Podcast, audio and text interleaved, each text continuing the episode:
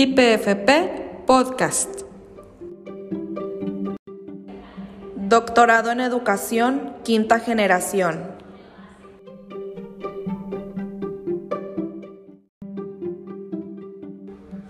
Una mirada a la tecnología.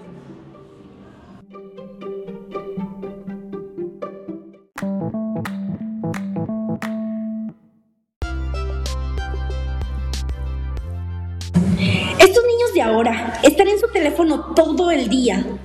Tal vez no me creas, pero están aprendiendo. ¿Cómo es eso posible? No solo en la escuela se aprende. Hoy te explicaremos algo importantísimo sobre la educación a distancia, como el aprendizaje ubicuo. ¿Como leer el periódico en el teléfono y eso? No, uno te informa y con el otro aprendes. Tienes un buen punto. A continuación, les daremos a conocer la diferencia entre las TICs y las TACs. Prepárate un café y quédate con nosotros.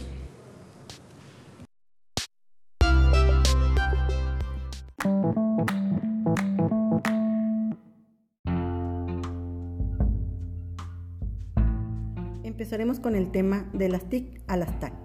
En las últimas décadas se ha venido dando una transformación en una gran variedad de recursos de orden cotidiano. Esto es a través de la sociedad de la información, convertida en una sociedad del conocimiento.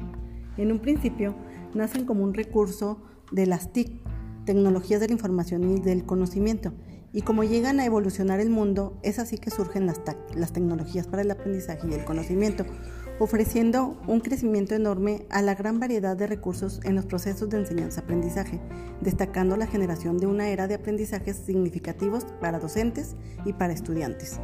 Con la llegada de las TAC dan partida a la creación de una variedad de recursos metodológicos, didácticos, abriendo espacios de aprendizaje significativos a nuestros estudiantes, creando otros de formación de calidad, atendiendo las características de los alumnos de esta nueva era los nativos digitales.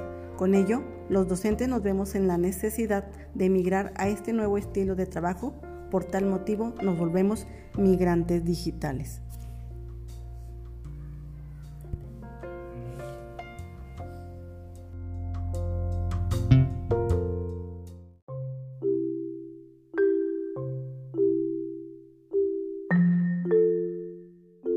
Es importante para mantenernos en una ruta acorde a las características, necesidades y habilidades de nuestros estudiantes, crear espacios y ambientes de aprendizaje con contenidos educativos digitales. La finalidad es diseñar aulas flexibles, creativas que propicien la implosión de espacios donde el estudiante participe de forma dinámica, innovadora en sus propios procesos de aprendizaje desarrollando un enfoque metodológico didáctico que permita competencias como aprender a aprender, aprender a hacer y que vaya acorde a las demandas de la sociedad del conocimiento. Esto nos obliga a los docentes a ser competentes digitales con una capacitación y actualización constante diaria. Las tecnologías educativas evolucionan y como facilitadores de aprendizaje tenemos la responsabilidad de estar al día de lo que demanda el nuevo siglo XXI.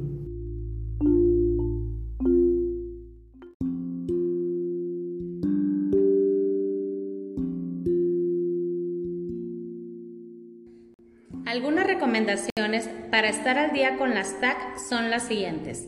Hacer gestión de herramientas digitales áulicas. Estar dispuestos a la alfabetización. Algunas de las recomendaciones para estar al día con las TAC son las siguientes. Hacer gestión de herramientas digitales áulicas. Estar dispuestos a la alfabetización digital. Reconocer la brecha generacional digital Estar en una constante preparación académica y que nuestras metodologías didácticas vayan acorde a la gestión de recursos digitales.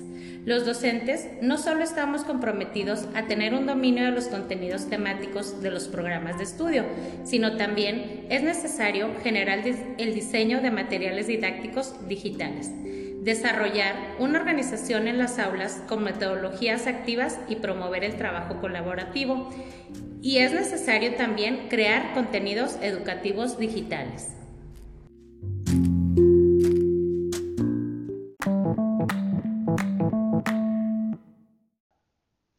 Aprendizaje ubicuo.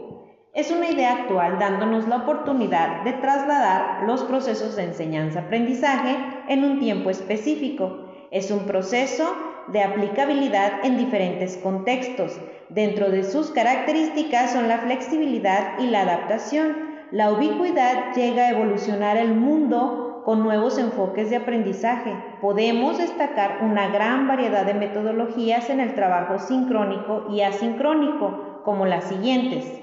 El D-Learning. ¿Qué es eso? Es el aprendizaje a distancia, donde utilizamos plataformas como Classroom y Edmodo o el e-learning, que es el aprendizaje en línea.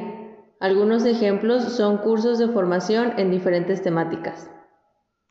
Otro sería el B-Learning. ¿Y qué es? Es el aprendizaje semipresencial. Un caso de esta modalidad sería este posgrado en educación del instituto. Otra metodología es el aprendizaje móvil. ¿Cuál sería un ejemplo? En esta modalidad hay una gran variedad de apps por ejemplo Kahoot, Quizzes y Nearpod.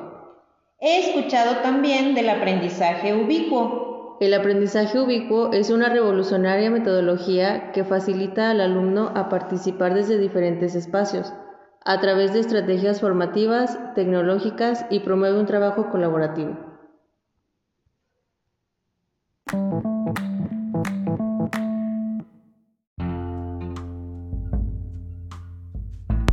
Esperamos que el contenido abordado en el episodio de hoy haya sido de su agrado.